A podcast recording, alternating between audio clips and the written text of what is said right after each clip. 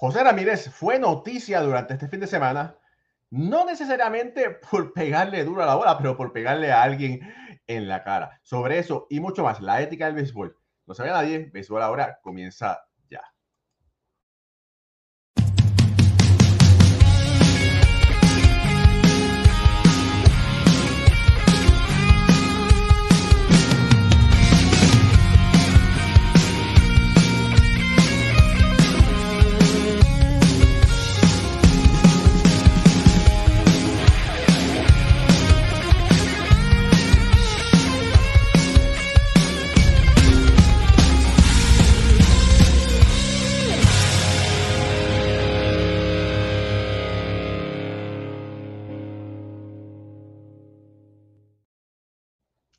Muy buenas noches familia del béisbol, bienvenidos a otro programa de béisbol entre amigos por aquí, por Béisbol Ahora. Mi nombre es Raúl y Ramos, Óndale, Béisbol Now, me acompaña Pucho Barrios y Alfredo Ortiz desde Puerto Rico, eh, Moisés Fabián desde aquí, desde el área triestal, a siete minutos de mi casa.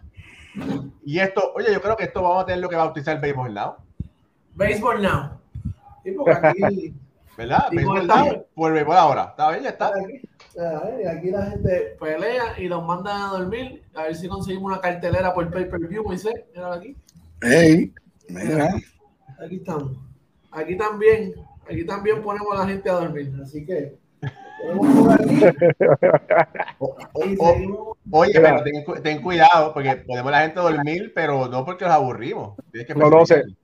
Sí, sí. Los noqueamos, pero de la alegría.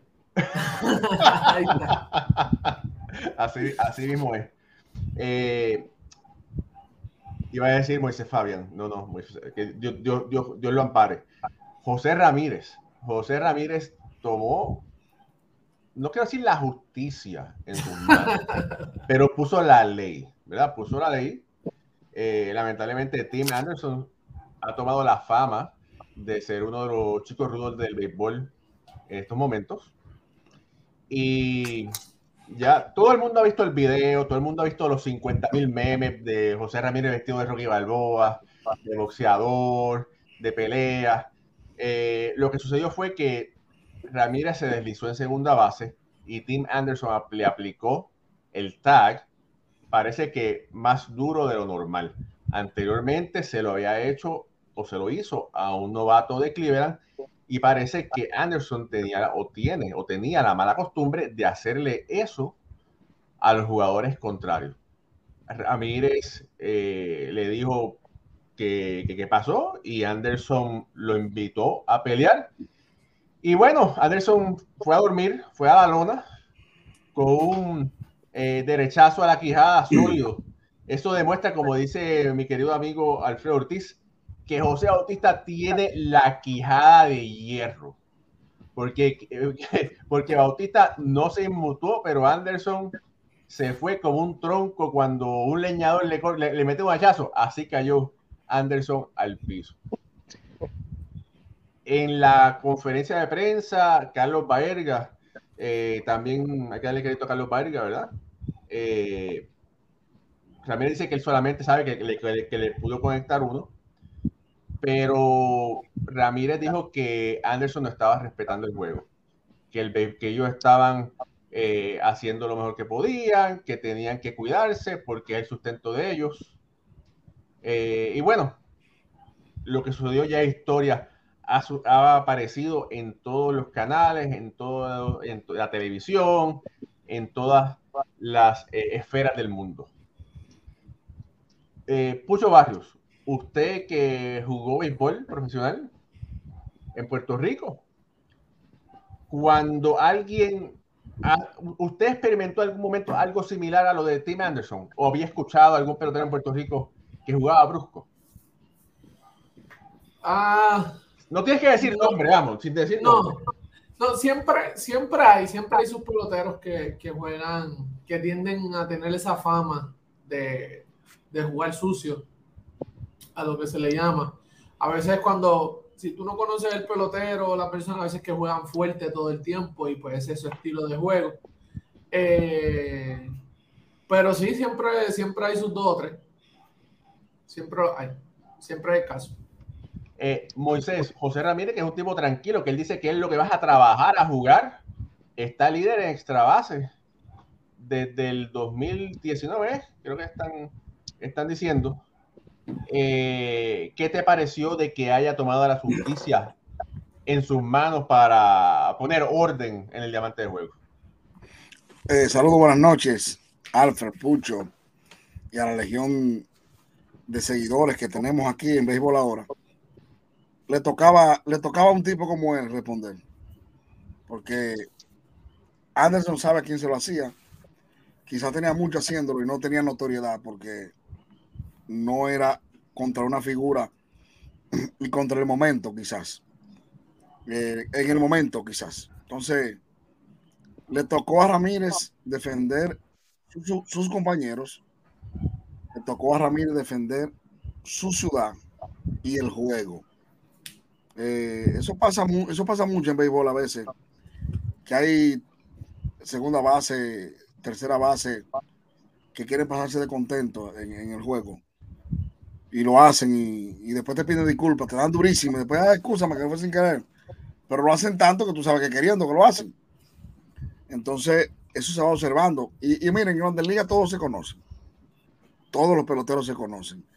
En Grandes Ligas yo quiero decirle a la gente que nos ve que la reputación de cada beisbolista se conoce los que son tranquilos, los que son malcriados, los que son buenos amigos. Porque resulta que en todos los equipos hay gente que se ha cruzado. O sea, hay gente que ha jugado junto en AA, clase A, AAA, high school. En nuestros países, Puerto Rico, República Dominicana, Venezuela, México, es muy, muy, muy notable que una gente juegue en el mismo equipo, en el país, en la misma liga. O sea, para que la gente entienda que cuando el río suena es porque agua trae. O sea, nadie ha dicho, no he escuchado a la primera gente que diga, ay, ay hombre, José Ramírez peleó contra un inofensivo jugador. O sea, José Ramírez le brincó a un jugador que es hasta cristiano, que es un tipo muy tranquilo. No, lo que se está viendo es que están saliendo más cosas sobre Tim Anderson. Están brotando, cosas que muchos jugadores quizás no lo, no lo dicen, ni lo habían, ni lo habían dicho, pero que se está sabiendo. Que yo, como yo decía esta mañana, eh, cuando participaba en, mi sección de la Mega, los niños en casa no hacerlo. Como dicen, como cuando un mago dice todos los niños no lo hagan o, o alguien. Pero el béisbol es así, eh, donde hay un contacto físico pasan cosas. Donde el juego es físico y el calor del juego pasan cosas. Y hay un momento que tú tienes que vestirte de valentía y responder. José Ramírez respondió a un ataque. Lo invitó a pelear y se vio claro cuando, cuando le dice van a pelear, entonces pues, pues, vamos a pelear porque ahí se veía más feo que José Ramírez se mandara y dejara como todo como por así. Gracias a Dios y para José Ramírez, él dio el golpe letal. Porque Salió victorioso. sí, porque si hubiera sido de otra forma, como le pasó a José Bautista, los memes hoy no, no estuvieran a favor de José Bautista, de José Ramírez los memes estuvieran hoy con José Ramírez.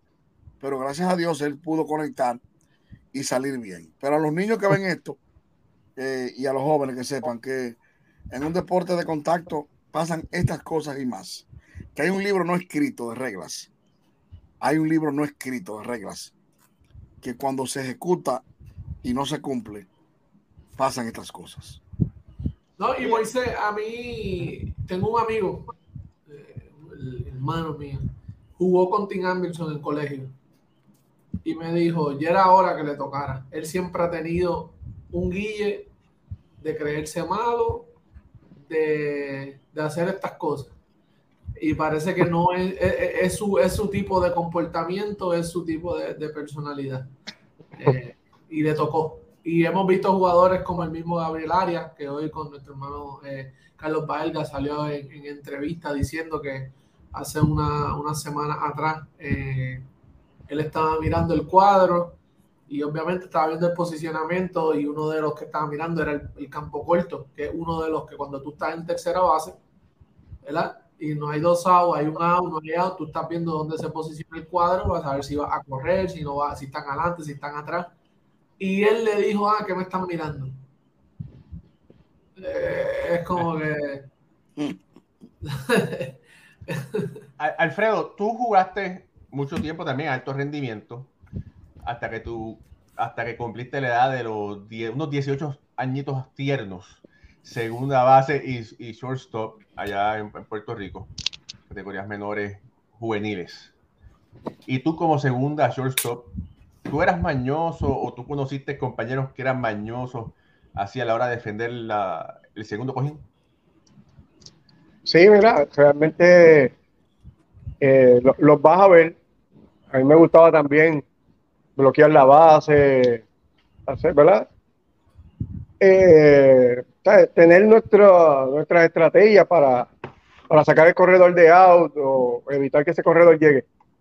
Lo que aquí me llama mucho la atención es que este evento que pasó no es el que, el que pues, en su totalidad define la situación, porque Ramírez en todas las entrevistas que vi, él dice que esto era algo que ya se había hablado con, con Tim Anderson. O sea, que no es la primera vez que él le decía como que deja de estar haciendo eso, eh, esto no está correcto. Y, el hombre sigue, sigue haciendo lo mismo, sigue haciendo lo mismo. Pues llegó el momento en que hay que parar, parar la situación. Eh, estoy totalmente a favor de, de, lo que Ramírez hizo. Yo como jugador defensivo también en algún momento tú das un tag fuerte por alguna situación específica, algún jugador que hizo algo, sabemos que viene, le vamos a dar duro cuando llegue aquí. Pero que tú lo conviertas en una rutina para intimidar al otro jugador o, como hizo con este, este muchacho rookie que le da el golpe en la mano para sacarle la, mano de la base, ya ahí está eh, saliéndose de lo, de lo que define el juego y está entrando en otra cosa, como está diciendo Pucho, ya está jugando sucio, como decimos nosotros. Y, este tipo de jugador hay que pararle el caballito de alguna manera u otra. Se tiene una conversación con él, que es lo que le recomendamos, obviamente, a, todos los niños que estén viendo, jóvenes que estén viendo el programa. Nunca estamos incitando a la violencia ni a la pelea, eso no, es la manera del juego. El juego es para compartir, para, para divertirse. Pero eh, vamos a ver algún caso, principalmente, ¿verdad? Eh, eh, cuando estamos ya en la categoría de adultos, donde eh, se habla con la persona, no hace caso, vuelve y se tiene conversaciones, entonces pues hay que tomar otro, hay que tomar la, la, la rienda en nuestras manos y eso fue lo que hizo Ramírez y está muy bien. en su caso, él es un líder de equipo y, y tomó entonces el mando como líder. Mira, y esto pica y se extiende. Escuchen bien, Escuchen bien porque miren por dónde va todo esto. Miren lo que esto ha destapado. Eh, ya sabemos que Ramírez le aplicó la dormilona con un derechazo a Tim Anderson, pero si tú no quieres que te apliquen la, la dormilona, comunícate con nuestro amigo Carlos Bonilla, que en este momento está trabajando unas anualidades CD al 5% para ayudarte a tu retiro, ¿verdad? Si te quieres planificar en tu presente y en tu futuro, plan de retiro, aumentar activos, planificación de presupuesto y plan para situaciones inesperadas, cuidatufinanzas.com. Carlos Bonilla, 787-942-0860, es la persona de confianza que te puede ayudar. Llámalo y él te va a atender completamente gratis. Mira, dio esto de Tim Anderson, salió que el recién adquirido lanzador de los Yankees de Nueva York, Kanan Middleton, que fue cambiado de los medias blancas a los Yankees, destapó la olla. Y como dice, ¿cómo que destapó la olla? Eh, este muchacho dijo que estaba deseoso, estaba loco por, haber, por llegar a Nueva York porque no existen las reglas en el clubhouse de las medias blancas. Oh, eso es muy serio. Eso es muy serio porque no es normal. Bueno, lo que sucede en un clubhouse es a puerta cerrada. Nadie dice nada. Eso es secreto de Estado, secreto militar, top secret. Y para, que un pelotero se refiriera, dijera ese comentario, es algo muy serio. Este lanzador dijo que, imagínense que no hay reglas, que hasta los rookies, los lanzadores rookies, se acuestan a dormir en el bullpen. Oh. Moisés, ¿qué te parece este para usted? Tú que, tú que eres scout certificado, tú que has estado en Corea, tú que eres de, en un momento dado, ahora eres un periodista reconocido, pero en otro momento dado eras una persona de confianza de peloteros, que la sigue siendo, ¿verdad? Pero estaba en el inside, ¿verdad?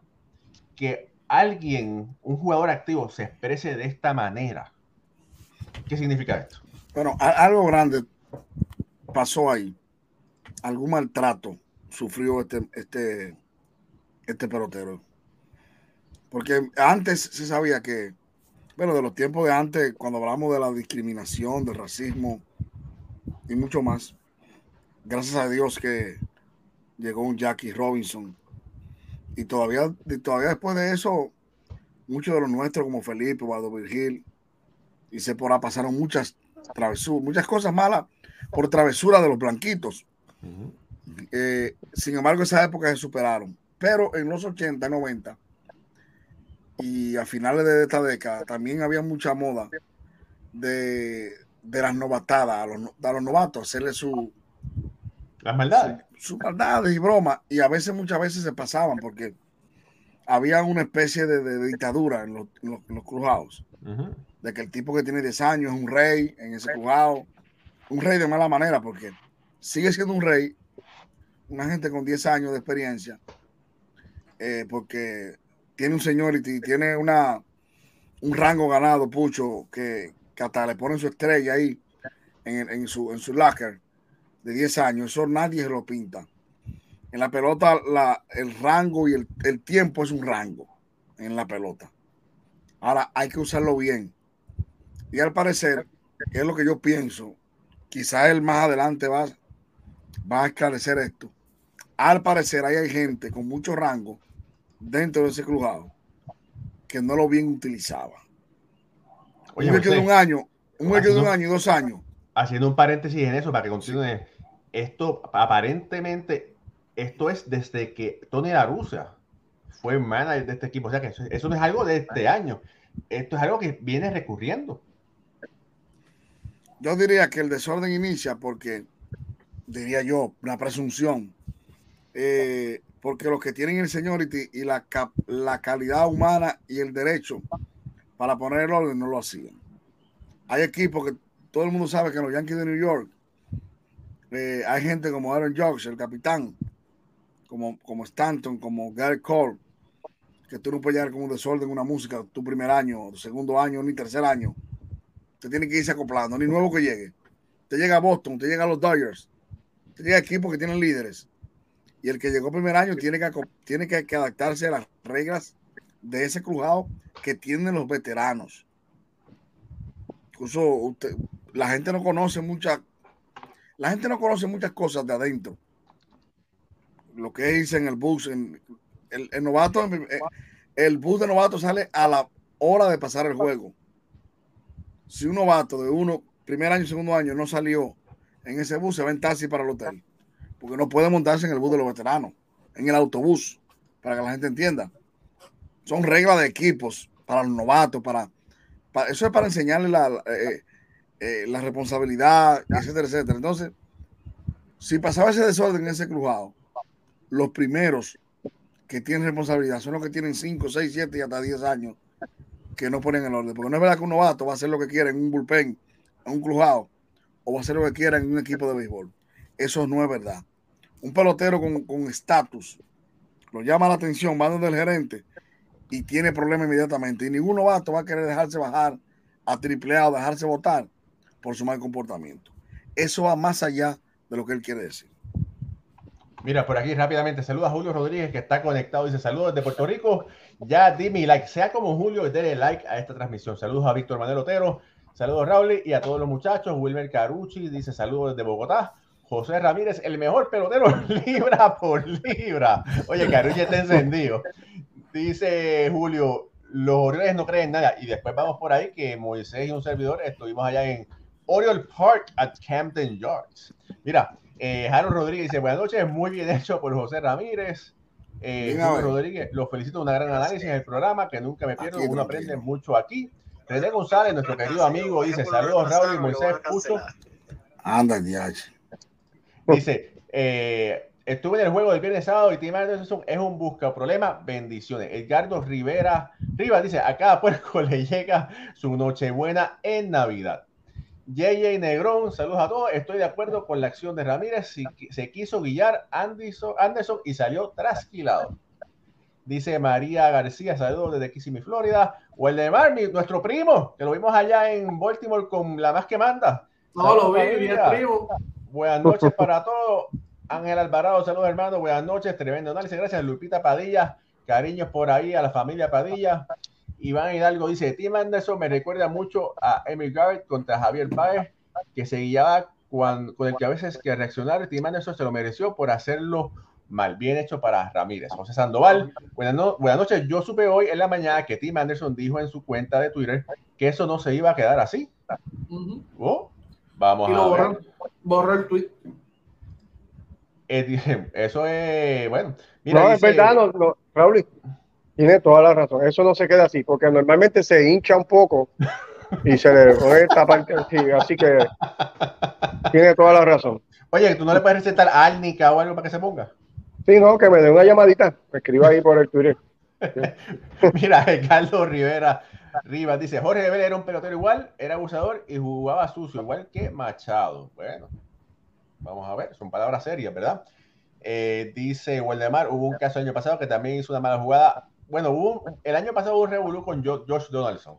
Ed Pana, nuestro querido amigo, dice saludos a todos. ¡Eh! ¿Ya, ¿Ya saliste de la piscina? Bueno, Luis Alberto López dice buenas noches, saludos de Valencia, Venezuela. Yo no les voy a dar noca a ustedes porque ustedes son miembros del mejor programa de béisbol. Muchas gracias, hermano. Muchas gracias. María López, nuestra querida madrina conectada. Iván Hidalgo dice, Joe Kelly le dio un bolazo a Fernando Tatis para que reaccionara y Tatis tiró su casco de frustración, por poco le brinca a Kelly. Bueno, eh, dice por aquí yo, eh, Negrón, que eso me recuerda a Harper versus Pepe Pond. Pepe era medio agitadito. José Quique Ramos dice, saludos de Calle. Dice, los Rangers se respetan. José Alberto López López, José Alberto no tiene ninguna relación con Tim Anderson y José Guillén siempre está aconsejando a Tim con autoridad y él solo le faltaba el respeto a Guillén. Norma Muñiz, saludos, me alegra poder verlo. La prima, Aníbal Candelario, excelente programa, muchas bendiciones. Todos quedan felizmente y honradamente saludados. Para nosotros es un gran placer y un honor que usted decida escucharnos un rato de su ajetreado tiempo, de verdad que sí.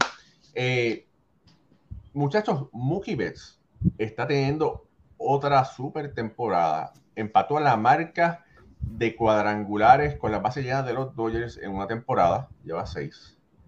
Y no es por gusto que los Dodgers estén en primer lugar. Sabemos que cuando sabemos, es de conocimiento público que antes de llegar a la Grandes Ligas, él jugaba segunda base, su gran bate lo llevó a jugar right field y después ha venido otra vez al cuadro, ha jugado segunda, ha jugado horas, ha jugado el right field. El tipo es un all-star Moisés y un servidor hemos tenido el, placer de hablar con él y verlo y, ver cómo se comporta, se comporta a la estatura de un Francisco Lindor, habla con la prensa, no se esconde, eh, siempre está disponible. Y Betts está en camino de posiblemente llegar al Salón de la Fama. Eh, lo lamento, Alfredo, que se haya ido de, Boston, esas cosas pasan. Ya ha pasado dos veces con Ruth y él. Pero de verdad que ese empuje que tiene Betts con los Dodgers es por la razón que los Dodgers están en primer lugar. Mucho. lo que está haciendo, lo que ha hecho Mookie eh, en esta temporada ha sido increíble.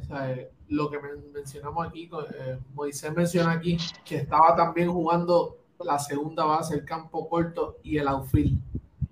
Eh, que mucha gente, ¿verdad? Lo, lo, estaba pasando por desapercibido, nadie lo mencionaba, ¿verdad? Porque obviamente sabemos que el androide, el samurái, se queda con todo cuando se trepa la loma y cuando está en la caja de bateo, pero lo que hace Mookie Betts con Los Ángeles eh, es increíble en compañía del gran Freddy Freeman.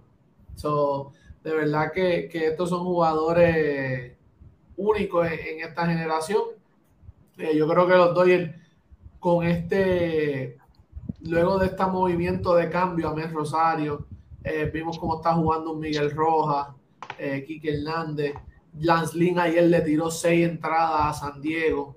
Eh, estas son las cosas que, que, la gente no, el cambio de Lance Lynn, no, que Lance Lynn, que este año está malo. Él no te va, él no te va a dominar y contigo le, tiró 6 en 0, le hicieron una nada más, yo creo. Ayer. Eh, esto es lo que le hace falta a este equipo. Este equipo es, todo el mundo sabe su rol, todos ellos van a hacer lo que tienen que hacer y saben jugar el béisbol. Ninguno está tratando de jugar a héroes, todos saben quiénes son los, Los, los, los, peces grandes y de verdad que es increíble lo que está haciendo Mookie Benz y los, los Ángeles Dodgers también. Oye, Alfredo, este, yo, yo, yo, no quería darte la, la, palabra al principio, porque yo sé que a veces para ustedes, los fanáticos de Boston, es un poco doloroso. Ha dolido. Ha dolido, dolido todavía, y eso es como un dolor de muela que no se va. Pero, hermano, tú sabes que búscate un poco de árnica y ponte de, hablar un poquito, un poquito de hielo, un poquito de lo que sea, y dale, adelante, adelante. Mira, este, eh, quería decirte del gran atleta que es Mookie Betts, porque lo que lleva a Mookie Betts al outfield es Dustin Pedroya, que era la segunda base de Boston, cuando Mookie viene subiendo por categorías AA, AAA. Y, Pedro ya sabemos la clase de pelotero que era, y ahí Boston buscando un espacio para este gran pelotero lo convierte en outfield. Y el atleta que es Mookie Betts, él termina en el right field porque el right field es el outfield más difícil de jugar en, en Fenway Park, que es el parque de Boston es bien grande, tiene unos ángulos bien incómodos y como es un súper atleta como es, pues entonces Boston decide convertirlo en right field y es donde ha brillado, ¿verdad? Desde que subió a Grandes Ligas. Pero su, versatilidad se ha visto cada vez más en desarrollo, principalmente desde que se puso el uniforme de los Dodgers, donde ha podido lucir en, otras posiciones, como sabemos. Y, y Mookie Betts es un atleta completo. Este muchacho es tremendo boleador, ¿verdad? Juega a lo que llamamos bowling. Es un boleador profesional, donde ha conseguido juegos de 300 o perfecto. Y además de eso, eh, también jugó baloncesto, así, tremendo atleta. Eh, Mookie Betts. ¿Y qué te puedo decir? El hombre está aportando a este equipo de los Dodgers que año tras año los vemos ahí, vuelven y repiten como, como los líderes sin competencia en, ese oeste de la Liga Nacional. Y Mookie en el mismo medio de, todo esto que está pasando ahí en, los Dodgers. Y estoy de acuerdo contigo, Raúl. A mi entender también es un futuro salón de la fama si, si sigue una carrera limpia y como lo, como lo ha hecho el momento, porque los numeritos van a estar ahí, solamente depende de él, de su comportamiento. Si sigue haciendo las cosas bien, sabemos que va a poner buenos números y entiendo yo que sí, que va a ser, va a ser salón de la fama eventualmente. Mira, y mira esto, Alfred, eh, Raúl y Alfred.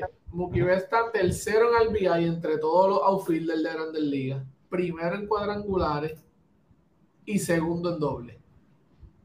Y tiene un guardia sobre 5. Tiene, tiene, un guardia sobre 5, ¿verdad? Que eso es, está solamente, bueno, está siendo liderado por un par de peloteros, Shohei Otani, nada Acuña. es un par, es verdad, porque son dos. Espérate, no, pero espérate, espérate. Y voy por aquí. Ha Seon Kim, el segunda base de San Diego. Tiene un WAR más alto que el de. Tiene un 5.6 de WAR. Mira los números de este muchacho. Eh, que, bueno, tiene 15 cuadrangulares, 287 promedios. Tiene un OPS de 839 un, OPS Plus de 135. Y se está metiendo por ahí, ¿verdad? Siendo una pesa valiosa para ese equipo de San Diego. Y San Diego lo estaba cambiando a principio de temporada, si nos acordamos. Antes de comenzar la temporada, estaban buscando qué hacer con él y eh, en algún momento se rumoró cambio de Kim y, y eh, eh, ha sido pieza clave para, para lo que ha podido hacer el equipo de San Diego. Yo, ahí sí. Yo decía, yo he insistido con lo de Mookie B que la gente lo ha tomado muy ligero. Porque en época y momento muy difícil. a veces hay peloteros que le tocó la época de Barry Bond y, y hoy es que existe. Tú dices, wow, pero Fulano tuvo una, una, una carrera magnífica, pero estaba Barry Bond, estaba Pujols, estaba Ichiro esos 10 años, Miguel Cabrera, María Ramírez. una, una era yo creo que esa era del 2000 al 2010 fue una de las eras más, eh, donde más, donde más hemos subestimado carrera, porque no hemos concentrado tanto en, en esos grandes números de Manny Ramírez, El honrón, el honrón, ¿quién manda? eh, Sammy Sosa, Mar Maguire, o sea, y, y- y bien, y me dice mucha gente, no, pero como que hubiera segunda base, es que yo le pregunto a cualquiera, ¿cuántos segunda base de esta época pueden ir a un right field y ser guante de oro? Y pueden bajar al segunda base y ser guante de oro casi mente. Puede ser Ore. Señor Stone, o sea, David Ortiz decía en una entrevista que estuve viendo en un- con Jansen Pujol, que la vi hace una semana, doy el crédito, decía el peor error que Boston ha hecho en sus últimos años, desde, desde, desde lo de Baby Ruth hasta ahora, ha sido Mookie Betts. Porque, y lo, voy, y lo voy a explicar, con Manny obtuvieron su ganancia, ganaron. Con Pedro ganaron con Mookie Betts podrían construir un imperio, pudieron construir un imperio. ¿Usted se imagina todavía junto ahora ese Mookie de ahora con, con, con Devers? Hmm. Sería un, un one-two y con lo que ellos pudieron tener. Porque quizá no buscaron más gente porque Mookie se fue.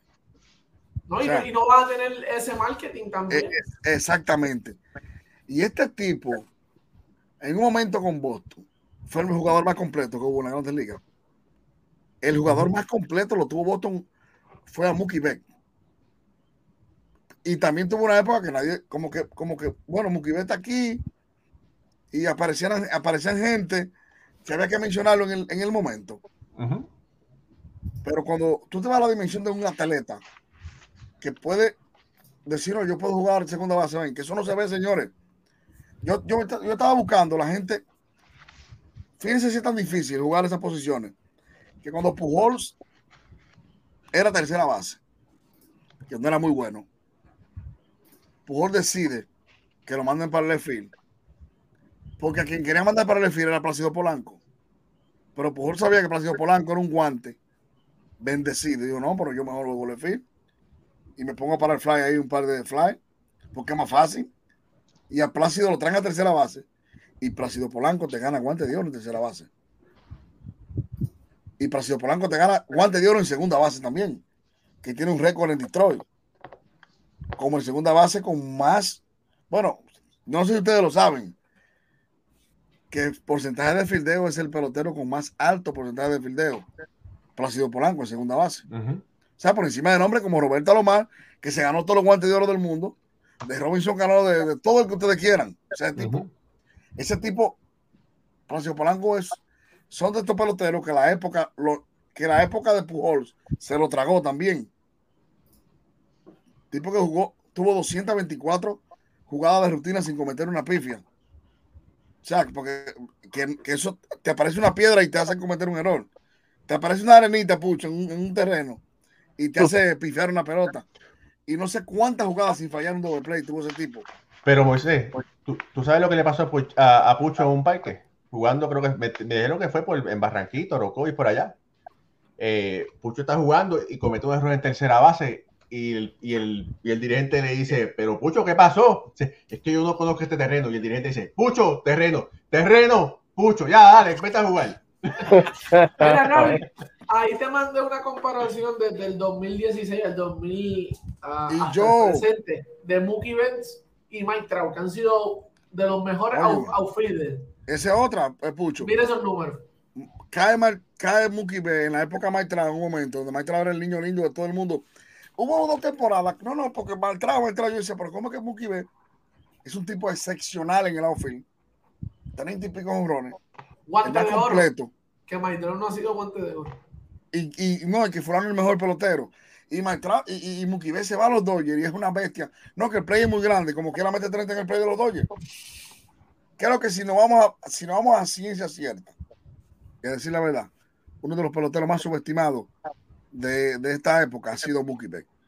Creo que en la justa dimensión de, del análisis.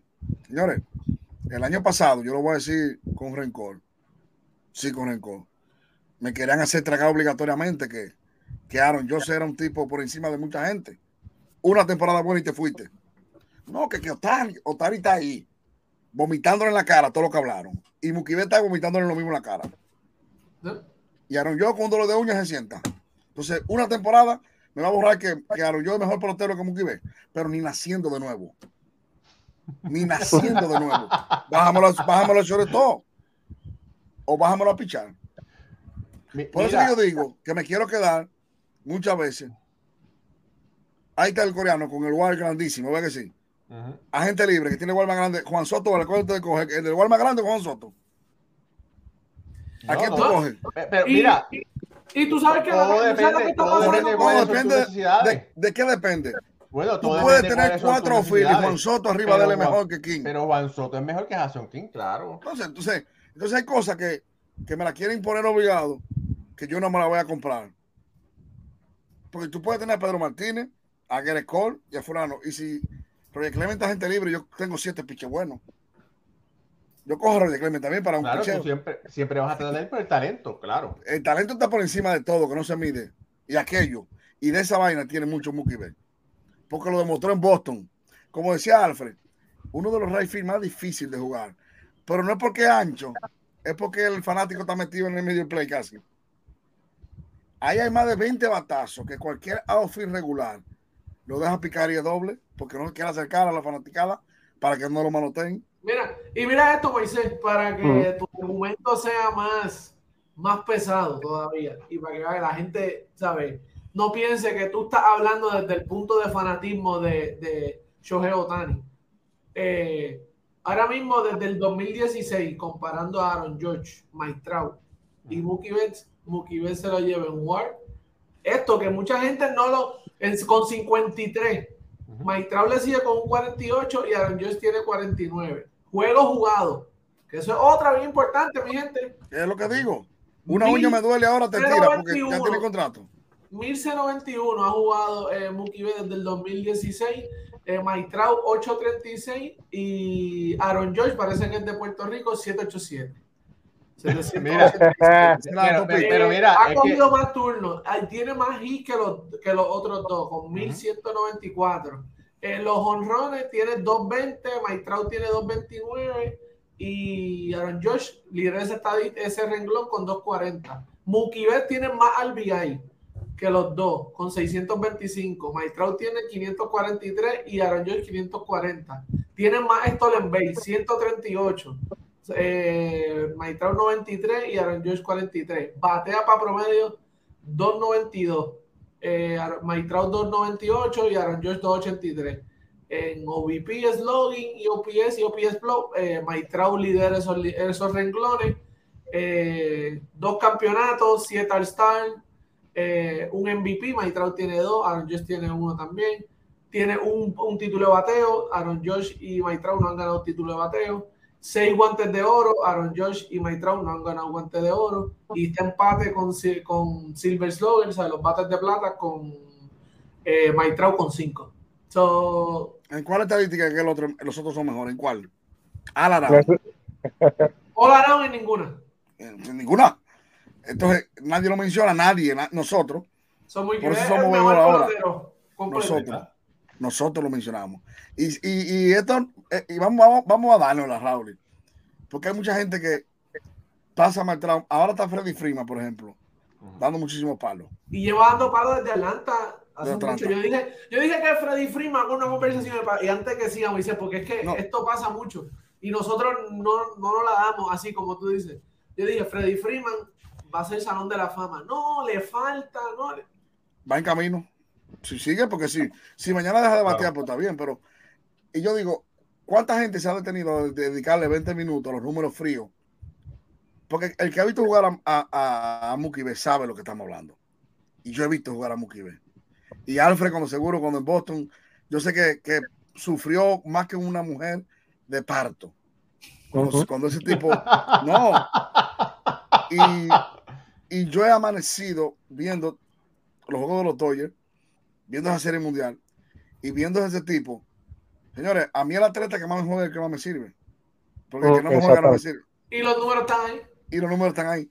Y la gente no, que Mukibe, que, que se va a gastar. que Señores, yo, yo, yo escuché cientos de periodistas dominicanos de todo el mundo diciendo se lo va a comer el Dodger Stadium, que es muy grande, que el oeste. ¿Y quién se ha comido a quién? Lo que pasa que lamentablemente, vuelvo a repetirlo, Mookie ha estado en la época eh, equivocada. Primero la época de Trao, cuando tuvo la Liga Americana ahí, ¿no? Que Maestrao que obligado a que decir que era el mejor. No estamos diciendo que Maestrao no ha sido el mejor en sus renglones ni en algunos aspectos, porque la gente no diga, no, que allí dijeron. Y luego entonces me lo cambian a la Nacional y viene la super temporada de Aaron Josh. La super temporada, la única super temporada que todo el mundo sabe. Pero este tipo se llama Mr. Consistencia. Me recuerda a lo de Manny Ramírez, que venía un tipo que era mejor en Ronero, pero Manny siempre todos los años empujando 100, 300. Esto se llama Mr. Consistencia. Y eso es lo que hace grande un atleta. La consistencia. Y hay que decirlo, Mukibe es una bestia. Es un, es un caballo, es un animal, en el buen sentido de la palabra. ¿Qué le falta por hacer de tipo? Para que en verdad lo pongan en los anales que hay que ponerlo. Ganador de por más. Dos, dos, dos series mundiales que ha ganado. El tipo. Y el tipo se ve que es un tipo, porque lo sabemos, que es un, es un tipo que, que su aura es ganadora en el equipo que está. Lo pone de primer bate, resulta. Lo pone de tercero, resulta. Lo pone de quinto, resulta. O sea, es un tipo que, que, que cualquier y es una delicia tenerlo porque es una bola de billar. Tú lo tiras para allá, te funciona. Tú lo tiras para acá, te funciona. Y eso hay, hay que decirlo, porque no podemos irnos siempre con la moda y la mague. Mira, yo tengo que decir dos cosas. Tengo que decir dos cosas. Tengo que decir que este programa ya lleva tres años y desde los primeros programas hicimos un programa de los jugadores más completos por posición y escogimos a, eh, a, a en el right Esa es una verdad que hace tiempo que estamos siguiendo y lo nosotros, tengo que mencionar a Jorge Colón Delgado y todo eso, que Jorge dijo, si recuerdo que Jorge dijo, dijo si Mookie Betts continúa con la trayectoria que tiene, puede ser uno de los más grandes de todos los tiempos. Eso lo dijo hace tres años. Ahora, tengo que decir que estoy viendo aquí a Alfredo y veo a Alfredo tragando seco. Hermano, eh, tú le busco una sábana. Tú quieres que demos una pausa para que vayas, tomes agua, regreses, porque yo sé que tiene que ser muy difícil como fan de Boston que sea asociado, pero no importa. Tú sabes que aquí tenemos, tienes un team que somos como hermanos y te queremos y te apoyamos en todo. ¿Saben? no, mira, definitivamente eh, Mookie Betts, un jugador generacional, como decimos. Eh, está bien que hablemos de toda esa época, pero hay que contar con él. ha sido la época de, de Mookie Betts. Tanto en la Liga Americana, porque no es fácil ah, ir, a una, ir a una liga nueva y seguir dando palos como lo está haciendo él desde el momento que llegó. Eh, de la parte de Boston, pues mira, la gerencia de Boston fue, fue la que cometió ese terrible error de dejar a Mookie Betts y lo hicieron con la promesa de que el dinero que se iban a economizar iba a ser para mantener el núcleo que tenían, que había sido un núcleo que había ganado la Serie Mundial. Y lo sabemos que no fue así ya. Se perdió a Sander Bogarts y otros jugadores clave también se han, ido. Gracias a Dios que retuvieron a Devers, que eh, otro peloterazo. Pero sí, mira, me alegro muchísimo por lo que está haciendo Betts. Realmente eh, es el corazón de, ese equipo de los Dodgers. Freeman ha venido a, complementar lo que, lo que ya estaba haciendo pero Mookie ve es el hombre clave en, ese equipo. Y, nada, vamos, vamos a tener Mookie Betts por rato porque todavía le falta tiempo. Este hombre sigue mejorando año tras año, poniendo buenos números. Y, yo sé que, eventualmente va, va, a terminar en Cooperstown, porque, porque eso es lo que, para lo que él está construyendo ahora Tú me acabas de dar una idea de decir eso, de que Mukibe, tú puedes hacer un, equipo alrededor de Mukibe, porque te da flexibilidad, que lo, fue lo que Boston no supo hacer. Mira, cuando tú me dices Bogar, tú te imaginas Bogar juntos, Mukibe, eh, Devers, y, y, por ahí me se va lo que vengan. Boston no supo ya estuvieron juntos y ganaron una serie mundial y luego lo dejaron ir. Y, exactamente, y, y, estuvieron juntos sin, sin deber ser el, jugador de hoy. Ah, sin deber, apenas en el desarrollo. ¿eh? Mira lo, lo, que los Dodgers lo que han hecho. ¿Cuántos han ido y han venido los Dodgers los Dodgers con Mookie B? O sea, una vez estuvo ahí el tercera base que daba muchísimo palo. Vino Freeman, Pero Freeman, todo el mundo se ha adaptado a Mookie Betts porque el tipo te garantiza eso como jugador. Te garantiza eso. Tú sabes que tú tienes una, una, tienes una papeleta premiada ahí con, con, con dinero que tú no la puedes cambiar. Esa es tu reserva. Y eso es lo que dan tipos como él. Y con- cuando decía Pucho que me, me, me, me llegó a la mente, señores, la gente no sabe lo difícil de cambiar de liga. Después que tú tienes cinco años en una liga, los rostros en tu misma liga, en tu misma división. Ahora ya, con los juegos cruzados, que ya no son interligas, sino son de toda la liga, ya es más fácil. Pero en el momento que Mukibe se cambia, todo el mundo decía, va para el oeste. Porque recuerden que los Dodgers eran un cuco, los Dodgers han mandado muchos peloteros para su casa, igual que los Yankees. En eso se parecen mucho los Dodgers y los Yankees. Sí. Los Yankees por la presión mediática, porque esto, porque aquello, y los Dodgers por el play grandísimo, que mucha gente no va a tener los Dodgers, que el, que el horario cambia de tú jugar de 7 de la noche, jugar a las 11, porque en la mente son las 11 en el jet lag del tiempo. O sea, y el tipo todo eso lo ha sobrepasado.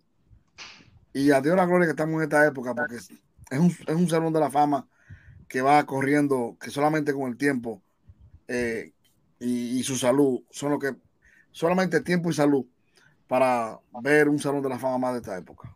Mira, eh, vamos a pasar un momento a, a otro tema.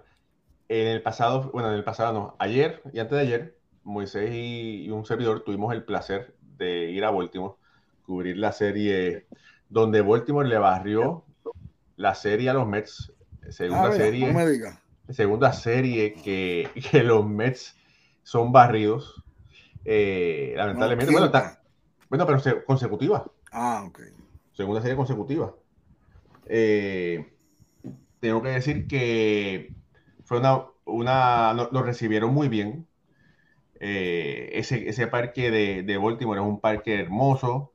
Eh, le da sin- tiene 30 años, me parece que, que fue que hacer que lo, lo hicieron. Sí. Y con 30 años, viejo, le da 20 patas a Yankee Stadium. De verdad que, que En- Yankee ey, Stadium, ten cuidado. ¿En qué? Ten para atrás. que, o sea, que, le da- que, que, es mejor. ¿Pero en qué? ¿Mejor en qué? Como que en que más, más bonito, es más, es más fan friendly. No, no es más, no es más fan friendly que Yankee Stadium. Eh, no, lo que pasa es que si tú no eres yanquista, tú no, tú no vas a entender ese mundo. Si tú no eres aguilucho liceísta, no vas a entender ese mundo. Si tú no, sabes, si tú no eres de Filadelfia, ellos son pero, así. pero, pero es que va- vámonos, vamos a lo que vamos. O sea, yo, a mí me pueden gustar ambos equipos de Nueva York, pero si la veo strike, hay que cantarle strike. O sea, el, mira, ella, primero que nada, el City Field es el parque más bonito de Nueva York. Es mucho más bonito que Yankee Stadium. A mí ¿no? me gusta más el City. Es más bonito. El Eh, Yankee Stadium pero, es un eh, monumento blanco, es como el Mount Olympus. Sí, muy bonito, pero hay otro más bonito. Sí, pero, la- pero ya con tú, si tú hablas de vistosidad y comodidad, no es lo mismo. La comodidad de Yankee Stadium Es otra cosa. fanático. No, no, la comodidad ¿y de Yankee? Stadium, ¿Y cuál es la comodidad yo- de Yankee Stadium? Ah, bueno, espérate. desde los asientos, por lo menos como fanático, te voy a dar como fanático que fue como fui. Los asientos en el Yankee Stadium, yo tuve la oportunidad de ir a dos juegos en Yankee Stadium y uno estar sentado casi detrás de los play en esas butacas allí que tienen Ah, bueno. De, mil pesos. Está bien, pero a- atrás, Y- de, atrás atrás y después- No, no, y, y cuando Mira. vayas como, cuando vayan a otra faceta te vas a dar cuenta de otras cosas también, que como los Yankees nada, y me perdonan, ¿eh? Otra faceta, cuando tú vayas con- con- como, como, como comunicador, te vas a dar cuenta de las comodidades de su palco de prensa, eh, la cafetería, la cocina, la comida, etcétera, etcétera, son indefectiblemente de un Yankee. En eso sí. Pero no vamos Ah, a bueno. comparar en esa cosa porque Bueno, no estamos en hablando de play, ahora, debo decir en, en favor del play del, del Oriole Park, que fue el estadio que comenzó la era moderna de los estadios. Los Orioles, sin ser un equipo ganador, ni ser de lo más rico, hizo este parque dentro de una plaza, porque el play es como una plaza. Sí. Eh, entonces, eso obligó a los equipos a ponerse a construir. Fíjate que hay varios plays que imitan la parte de los outfielders de los Orioles. Los, mira, los obligó a ser creativos. a ser creativo. Ese right que tiene una, una carretera. Una calle. Una, una, calle dentro, una calle dentro. Utah Street, ¿qué le dicen? Sí, Utah Street, llena de, de, de, de restaurantes, tiendas. Eso es chulísimo. Que tú estás dentro del parque, pero no está dentro de, la silla, sino que tú puedes pagar un, un, una boleta de pasillo, de estar ahí disfrutando. Chulísimo, eso hay que decirlo. Ese parque tiene una vistosidad ahí detrás que otros equipos, por ejemplo, los Mex hicieron algo parecido allá en el, en el bridge, en el puente que ellos hicieron, muy chulo, parecido a lo que tienen ellos. O sea, eh, el, el Park, Candle Jar, eh, chulísimo. Creo que la silla deben cambiarla porque las sillas están como viejitas, medio incómodo todavía, pero el terreno de juego y la vistosidad. Oye, y que le pongan aire acondicionado al, al, Pressbox, por favor, que es un cabrón de cara. Yo no lo pero, decir, ¿no? mira. mira, ahí, ¿no? Mira, mira es, esa humedad estuvo, esa humedad de verano en Maryland está bien heavy. De verdad que ahí nunca había experimentado. Me sorprendió demasiado. Mira, eh, la, realidad es que vimos la celebración del 40 aniversario del, del equipo que ganó la Serie Mundial del 83. Eh, como los fanáticos recordaron, mencionaron los nombres de los peloteros que ya habían fallecido, Carl Rickens Sr., eh, y el Hendricks, que jugó en Puerto Rico, fueron las ovaciones más grandes de los peloteros fallecidos. De los peloteros vivos de ese equipo, Carl Ripken Jr. y Eddie Murray fueron las dos más grandes.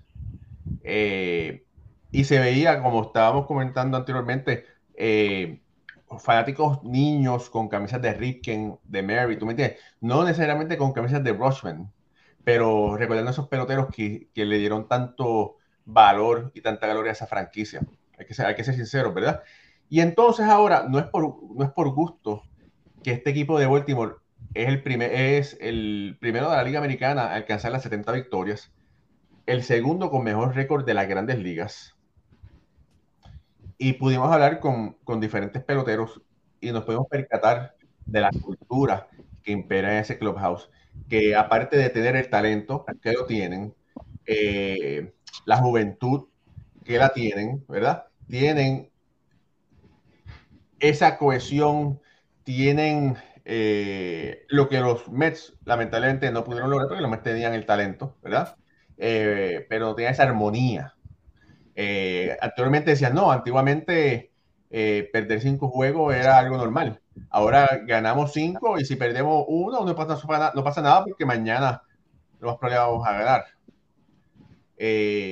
hablamos con, con Santander, eh, vimos el cuadrangular de Santander eh, de sobre 400 pies de, distancia, eh, que jocosamente nos dijo o me dijo, oja, habla con, la gente a ver si, si bajan a 318 ese, ese, ese rifle.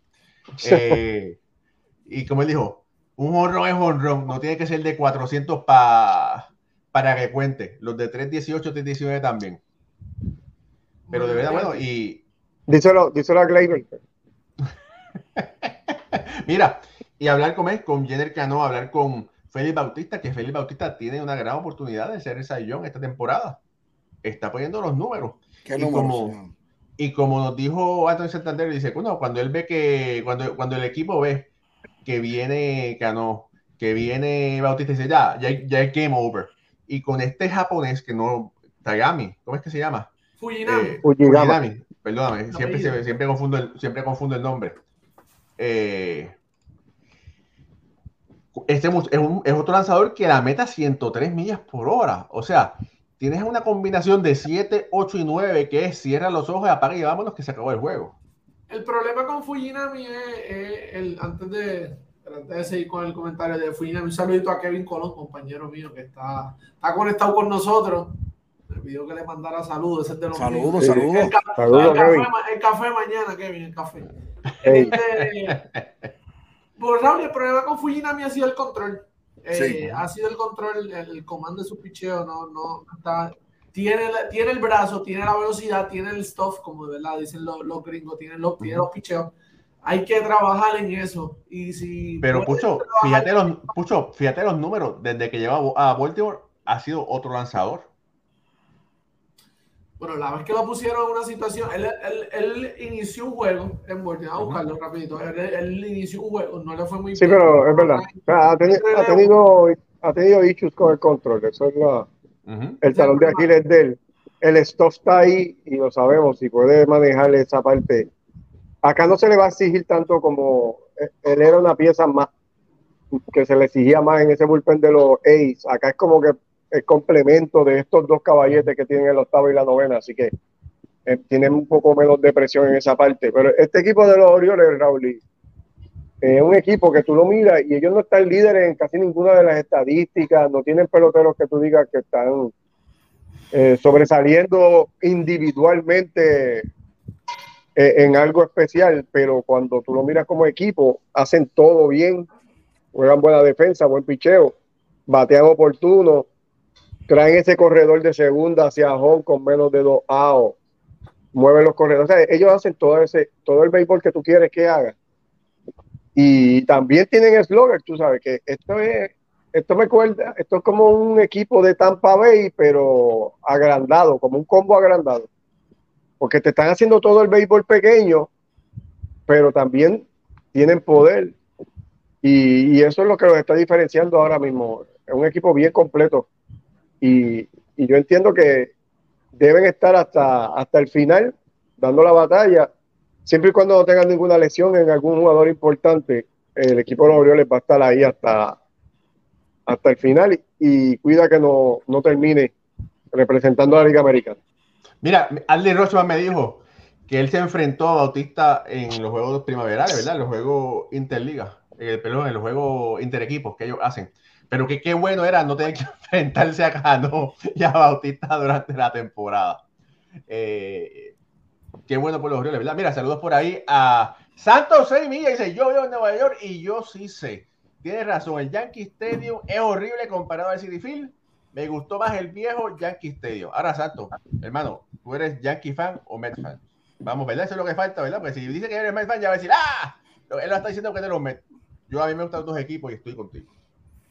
Mira, eh, parece, no sé si, si Alfred vio mi, mi, entrevista con Anthony Santander y yo llevo días hablando de ese mismo tema. Incluso el viernes estaba en vivo en la emisora y, y yo aquí, y lo estoy buscando por si me equivoqué, pero no me equivoqué.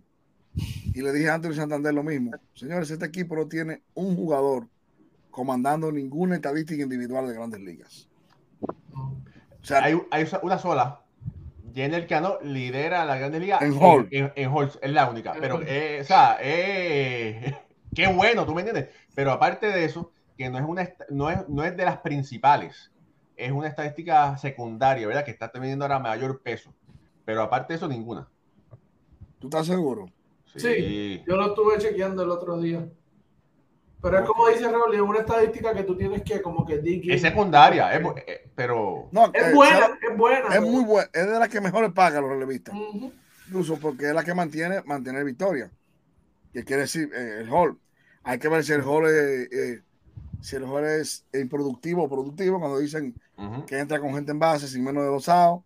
Ya esos son cálculos de los abogados para discutir los salarios. Exacto. Los abogados, eso ya es otra cosa. Porque hay, hay, hay unos hall como pero esto, no hay tiempo de explicar eso. Que, que los lo, lo, lo fanáticos dicen que no, porque el lado productivo aquel, el lado que tengo de segunda para tercera, uh -huh. eh, el, el, lado improductivo es el ponche que no corre corredor. Eso, eso vale en, en Grande Liga. Un hall con hombre de segunda sin out vale más que un hall con bases limpias. Claro. Obviamente, porque tú tuviste un hall tuyo y, y, y, le salvaste la efectividad al pitcher que dejó el hombre en segunda.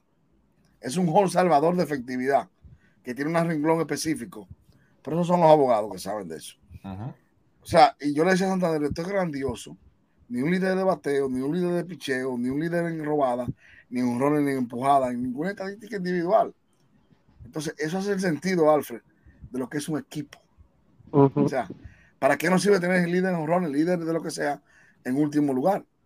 ¿Para qué no sirve tener un tipo con 150 empujadas cuando las empujadas son empujadas eh, inorgánicas? Vacía vacía. Uh -huh. No me la empuja para ganar el juego. Para irte arriba, siempre batea con, con el juego 7 a 2, etcétera, etcétera, etcétera. etcétera. Uh -huh.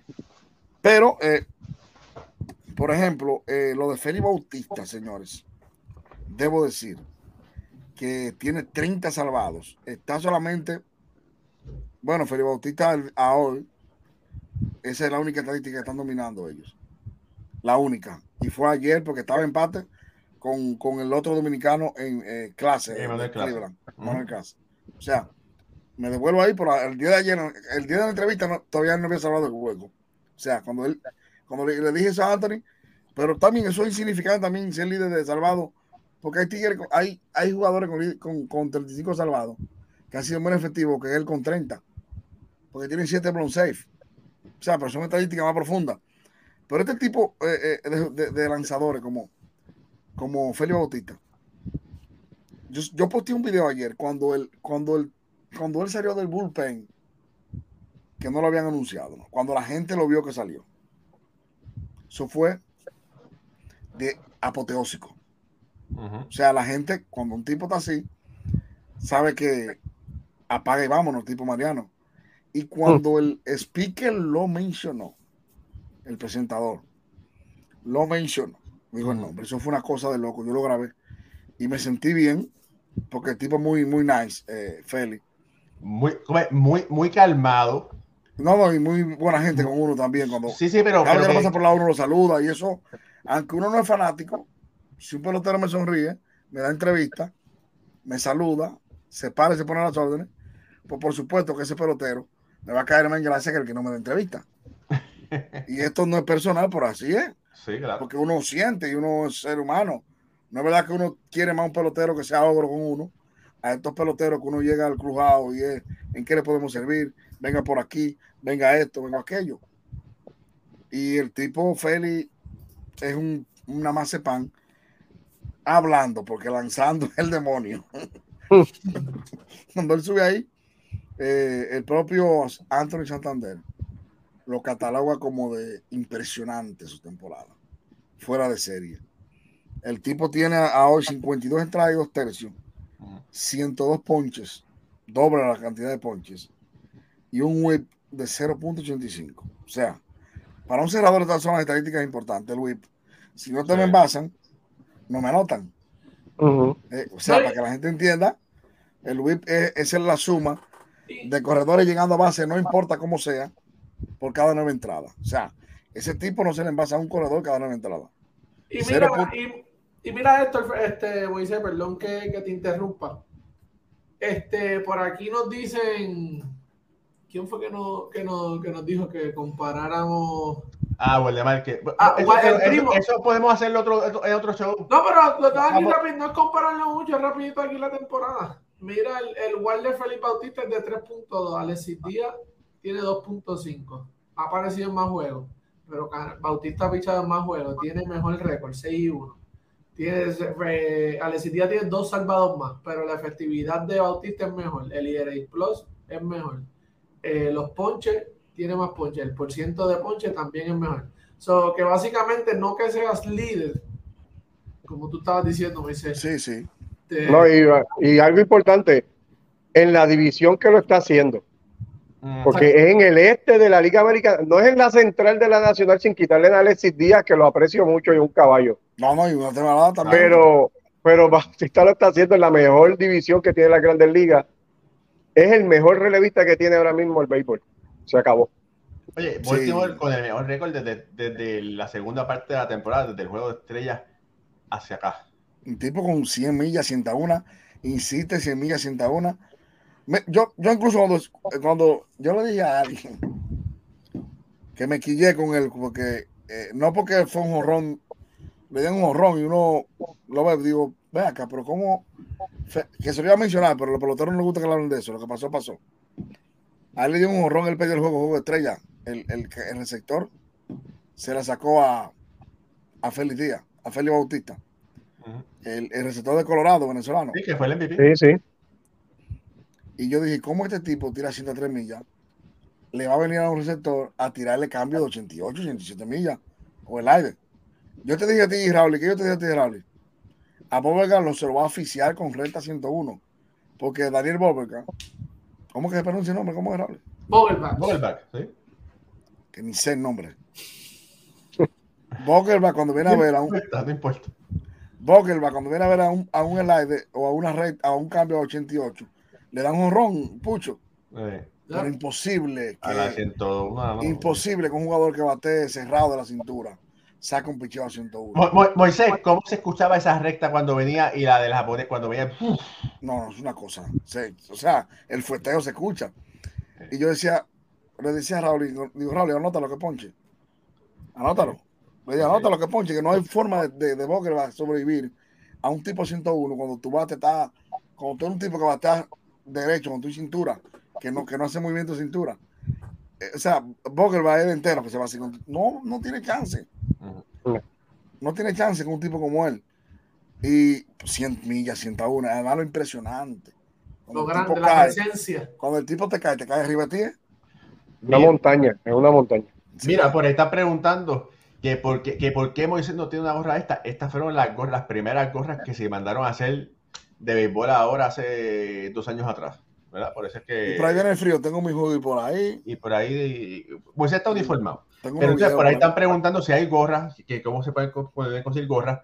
Tenemos las gorras recientes, son 25 dólares. Escríbanos por Facebook, por Instagram y se puede dar la información para que la puedan escribir. Eh, bueno, familia, ha sido otro programazo, de verdad que sí. Eh, Alfredo Ortiz, hermano. Bueno, ¿alguien más tiene algo que traer antes que cerremos el show? Eh, yo creo que, yo creo que. Bueno, yo quería decir algo rapidito, yo sé que a ti no te gusta. Eh, ¿Qué va a decir de Boston? Pero nada. Mañana, mañana se supone que comienza Teleport Story.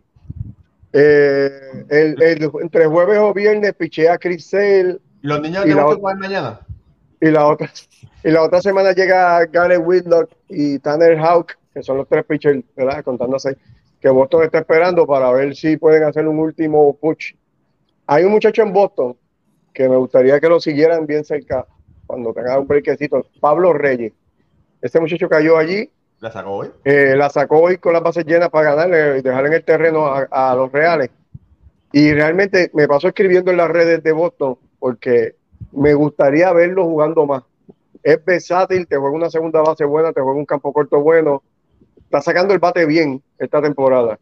Y Boston sigue poniendo a, a Yushan en el campo corto que no está bateando ni lo que pesa. Me gustaría que le dieran más break a este muchacho, Pablo Reyes, realmente se lo ha ganado, espera su oportunidad y siempre luce bien. Así que vamos en algún momento a darle seguimiento a este joven porque está jugando súper y, y se merece que, que le den más la, la oportunidad. Oye, y, y tu mamá, que es porque tú dices, comieron hoy los niños en Boston. Sí, no, se saltaron. se saltaron. 58, señores, ¿quién diría? Pucho, a ti te preguntaban en, en febrero que al día de hoy iban a estar 58 y 54 los Red Sox y los Yankees empate. Últimos. ¿eh? Wow. Últimos. Y, peleando a 5 por el tercer wild card. Pele- o sea, empates a 5 del tercer wild card están en todos los equipos. Tienen que pasarle por encima a Seattle y a Toronto. Ciarela cogió una buena racha. Sí, estaba como, se veía como caído y luego de esos cambios que no fueron muy, muy convincentes, desistieron de cambiar a- a- al chino, se quedaron con él eh, y están haciendo el push, han cogido un auge, han cogido un auge estos últimos juegos, la- le ha ido le ha ido súper bien, eh, esperemos que se mantengan con, con, ese, con ese momento, Boston- tienen 8 y 2 en los últimos días, Alfredo. Boston tiene 10 juegos ahora, empezando hoy. 4 con Kansas City, 3 con Detroit en el fin de semana y 3 con los nacionales. Son Ten 10 cuidado. juegos con los equipos del sótano. Pero, pero, Sí, no, pero tienen que aprovecharlo, olvídate de eso. ¿sabes? Si tú quieres entrar en postemporada, tú tienes que ganarle a esos equipos. No, no Si Boston no luce bien- 5 y 5, no es para Si Boston jueguen Boston, no, 5 y 5. exacto, si Boston no luce bien en esos 10 juegos, que tiene que ir 8 y 2 mínimo. Si no hace eso, no va a entrar, no hay ningún break. Porque luego lo que viene es eh, Yankee, Houston, eh, y lo que viene es eh, juego a la lata. Alfred, ¿tú Sí, sabes, cómo le, tú sabes cómo le decían a eso? Cañiñe mono, ¿te acuerdas? Exacto, eso es lo que viene. Pero lo que pasa, Alfredo, es que con ese schedule sí es unos juegos que tienes que ganar, pero te vas a enfrentar un equipo de Kansas City que tiene un Bobby Witt que está encendido. Kansas City está jugando para 7 y 3 en los últimos. Si tú quieres entrar a la postemporada, tienes que ganarle a Kansas City. Tú no puedes venir con ese cuento. Tienes que ganar. Te lo estoy diciendo para que no se te, para que mis fanáticos de Boston, no es que yo No, no, no, papi, son cuatro juegos en Boston. Hay que barrer los cuatro juegos. para que Olvídate no- de eso. Para que sepan que no es como que no, estoy jugando contra Washington o que estoy jugando contra a Washington le acabó el pari a Milwaukee. Compa, pa- compa ahí. Kansas City no tiene, Kansas. City tiene a Bobby Witt. Boston tiene a Rafael Devil, que es un- así que olvídate de eso, tú sabes, voy a, tienen que ganar.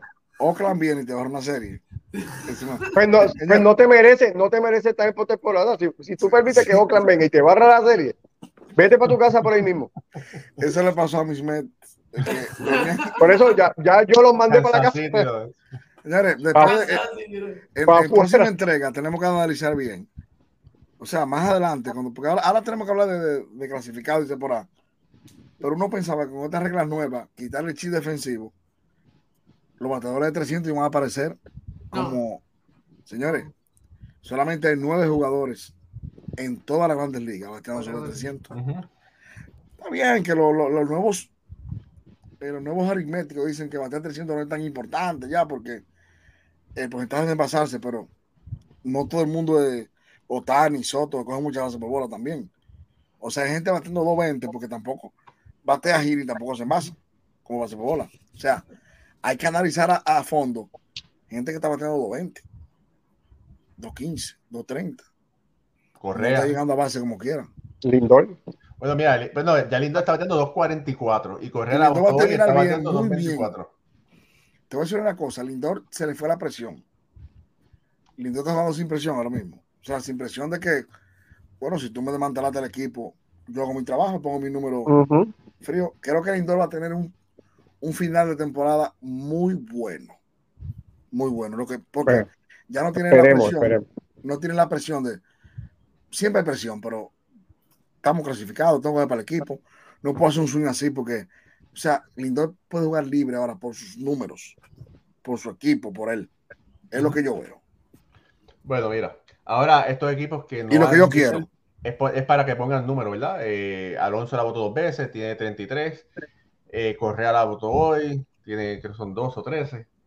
Eh, nada, todavía los Yankees están perdiendo dos carreras por uno, los Mets van adelante 7 por 2, está delay por lluvia.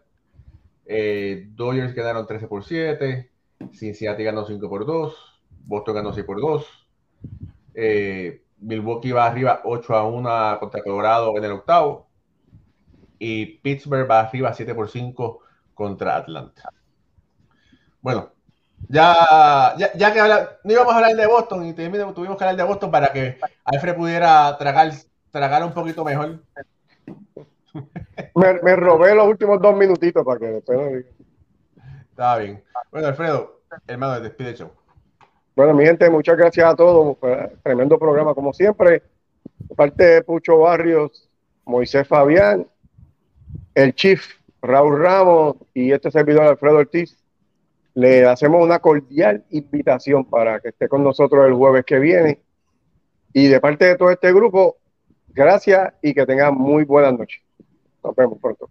Se les quiere. Y familia, recuerde, viva la vida siempre en conteo de 3 y 1. Haciendo swing, se les quiere.